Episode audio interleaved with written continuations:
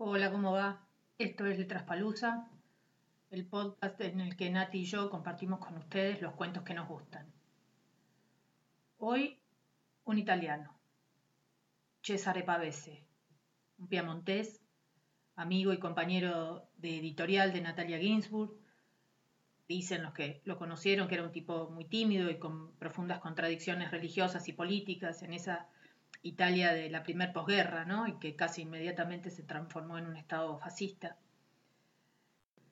Era un tipo muy tímido que utilizaba en sus relatos eh, un lenguaje muy sencillo y directo y que habitualmente mezcla sus reflexiones y sus este, pensamientos existenciales con descripciones del clima para ambientar, para darle un ambiente más, eh, muchas veces, eh, de desasosiego a sus relatos y en el que eh, utiliza pocas palabras, pero con las que logra transmitir mucho. En este caso, Años es el relato que elegimos para hoy. Esperemos que les guste, que quieran leer mucho a Pavese y que los disfruten. De lo que yo era entonces no queda nada, apenas hombre. Era un crío. Lo sabía hacía tiempo, pero todo ocurrió a finales del invierno, una tarde y una mañana. Vivíamos juntos, casi escondidos, en una habitación que daba a una avenida.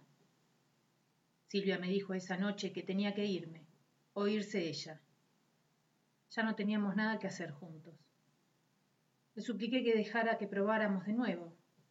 Estaba tumbado a su lado y la abrazaba. Ella dijo, ¿con qué finalidad? Hablábamos en voz baja, a oscuras. Luego Silvia se durmió y yo tuve hasta la mañana una rodilla pegada a la de ella. Apareció la mañana como había aparecido siempre, y hacía mucho frío. Silvia tenía el pelo sobre los ojos y no se movía. En la penumbra, yo miraba pasar el tiempo. Sabía que pasaba y corría, y que afuera había niebla. Todo el tiempo que había vivido con Silvia en aquella habitación era como un solo día y una noche, que ahora terminaba por la mañana. Entonces comprendí que nunca volvería a salir conmigo entre la niebla fresca. Era mejor que me vistiera y me marchase sin despertarla, pero ahora tenía en la cabeza una cosa que preguntarle. Esperé, intentando adormilarme. Cuando estuvo despierta, Silvia me sonrió. Seguimos hablando. Ella dijo, es bonito ser sinceros, como nosotros. Ay, Silvia, susurré. ¿Qué haré al salir de aquí? ¿A dónde iré?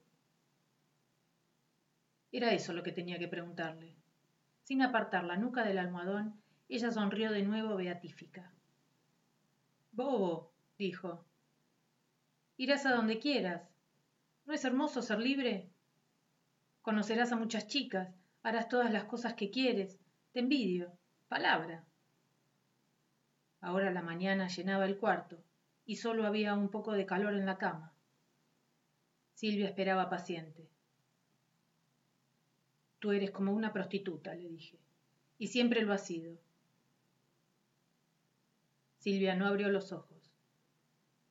¿Estás mejor ahora que lo has dicho? me dijo. Entonces me quedé como si ella no estuviera y miraba al techo y lloraba sin ruido. Las lágrimas me llenaban los ojos y corrían por la almohada. No valía la pena que se diera cuenta. Mucho tiempo ha pasado y ahora sé que aquellas lágrimas mudas fueron la única cosa de hombre que hice con Silvia. Sé que lloraba no por ella, sino porque había entrevisto mi destino. De lo que era yo entonces no queda nada. Queda solo que había comprendido quién sería en el futuro. Luego Silvia me dijo, Ya basta, tengo que levantarme. Nos levantamos juntos, los dos. No la vi vestirse. Estuve pronto en pie, a la ventana, y miraba vislumbrarse las plantas. Detrás de la niebla estaba el sol, el sol que tantas veces había entibiado el cuarto. También Silvia se vistió pronto, y me preguntó si no me llevaba mis cosas. Le dije que primero quería calentar el café y encendí el hornillo. Silvia, sentada al borde de la cama, se puso a arreglarse las uñas. En el pasado se las había arreglado siempre en la mesa. Parecía abstraída y el pelo le caía continuamente sobre los ojos. Entonces daba sacudidas con la cabeza y se liberaba. Yo deambulé por el cuarto y recogí mis cosas. Hice un montón sobre una silla y de repente Silvia saltó en pie y corrió a apagar el café que se derramaba. Luego saqué la maleta y metí las cosas. Mientras tanto, por dentro me esforzaba por recoger todos los recuerdos desagradables que tenía de Silvia. Sus futilidades, sus malos humores, sus frases intrigantes, sus arrugas. Eso me llevaba del cuarto.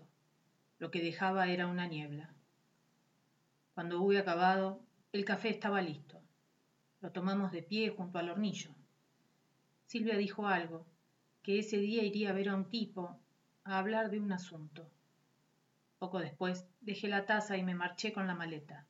Afuera, la niebla y el sol cegaban.